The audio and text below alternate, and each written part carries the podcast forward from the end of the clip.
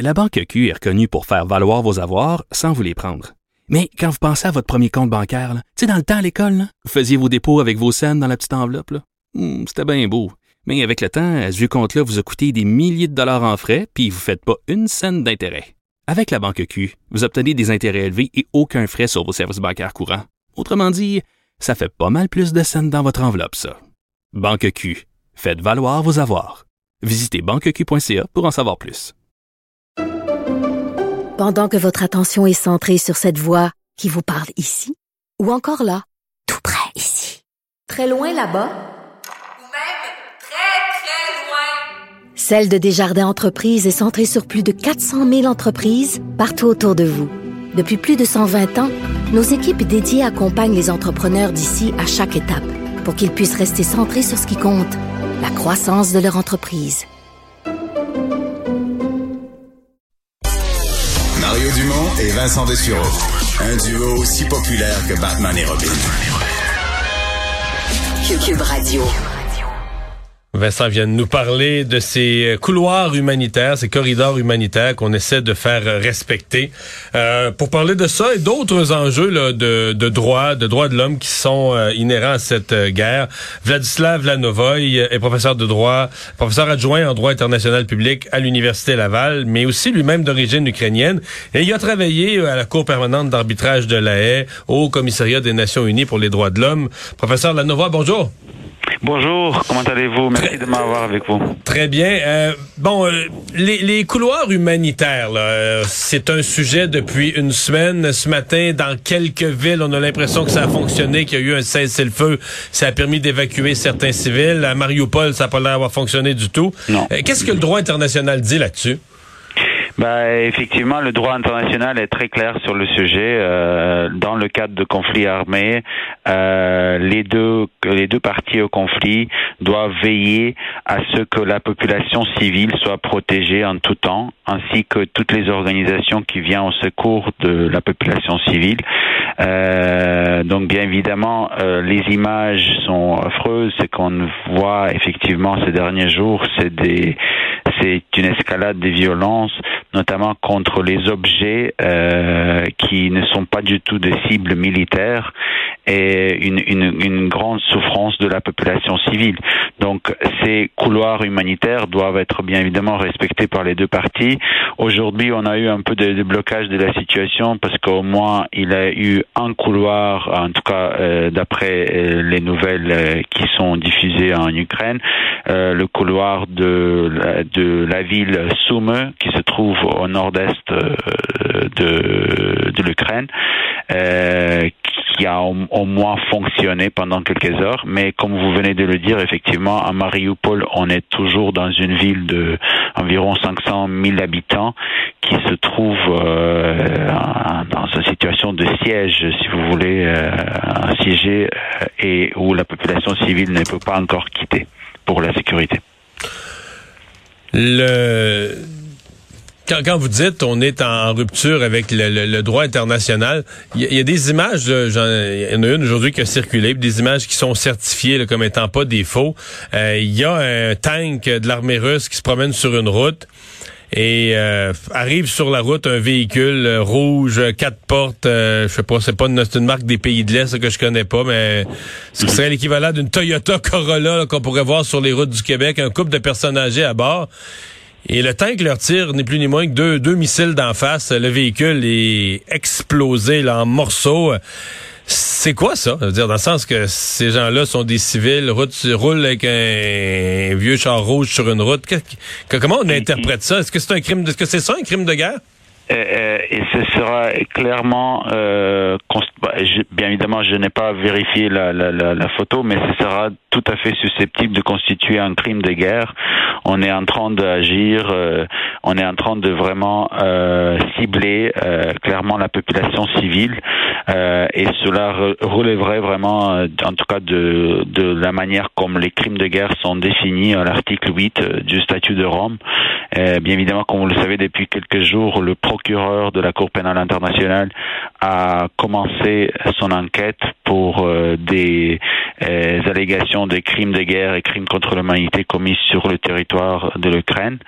Donc, euh, il faut voir, mais effectivement, ça pourrait constituer des, violations graves de droit international humanitaire et notamment des crimes de guerre ainsi qu'ils sont définis à l'article 8 du statut de Rome. Dans un événement comme celui-là, qui euh, pourrait être tenu responsable du crime de guerre? Euh, le, soldat assis au volant euh, de, aux commandes du, du, tank en question? Le général en charge de l'opération dans ce secteur?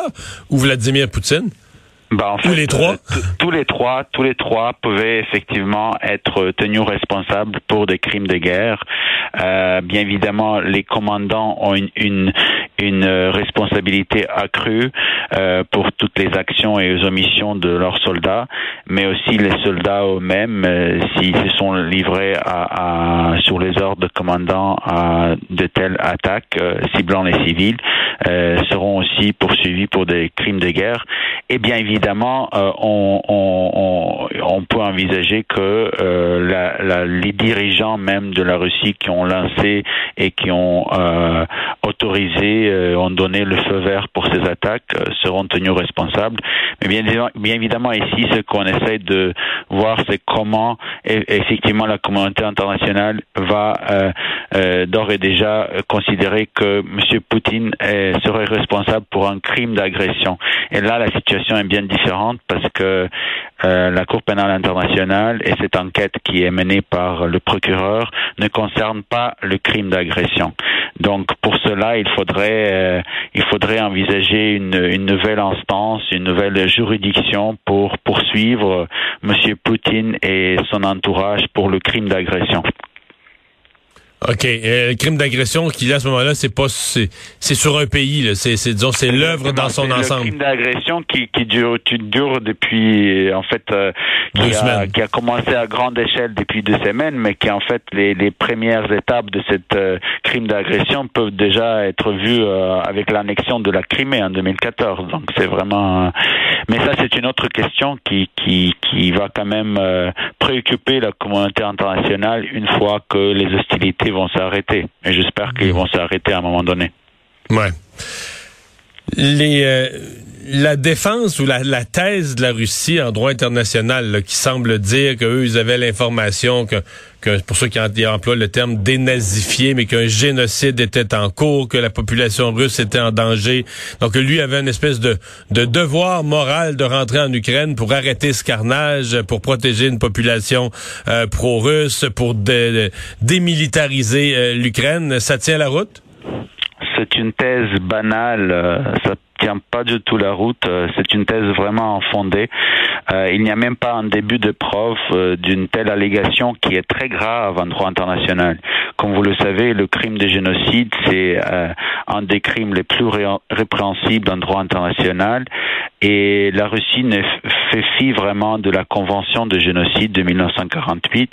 Hier encore, elle avait une opportunité parfaite de se présenter devant la Cour internationale de justice à La Haye dans le cadre d'une procédure euh, commencée le 26 février par euh, l'Ukraine contre la Russie sur la base de cette convention. Or, la Russie a préféré une posture de, siège vide. Elle n'a pas comparu. Elle n'a pas essayé même de euh, démontrer effectivement qu'elle avait soi-disant une justification pour ses actions au titre de son devoir euh, de prévenir et de réprimer le génocide euh, au sens de l'article premier de cette convention. Elle n'a même pas essayé de le faire. Donc vous voyez bien euh, que qu'elle n'a aucun intérêt de démontrer dans le cadre des moyens pacifiques de, et j'insiste, moyens pacifiques de règlements différents qui existent en droit international, elle préfère de le faire par l'usage de la force et, et on ne peut pas retenir une pareille justification dans les pareilles circonstances. Donc voilà, c'est ma réponse. et la partie ukrainienne hier, dans le cadre de cette procédure, a, bien essayé de démontrer pourquoi une telle thèse n'est pas soutenable ni en droit, parce qu'en droit on ne peut pas permettre à tous les États contractants euh, à, la Convention de génocide de décider unilatéralement qu'un génocide est en train d'être commis et sur cette base de faire recours à la force l'emploi de la force en droit international est clairement interdit par la Charte des Nations Unies et par le droit international coutumier. Or, la Russie croit qu'elle peut se superimposer sur euh, tous les fondements même du droit international. Et d'autre part, la partie ukrainienne hier a clairement démontré que factuellement, euh, il n'existe même pas le début de preuve que depuis 2014, euh, il aurait une, une, quelconque intention de détruire en partie ou en totalité un groupe ethnique euh, euh se trouvant sur le territoire ukrainien.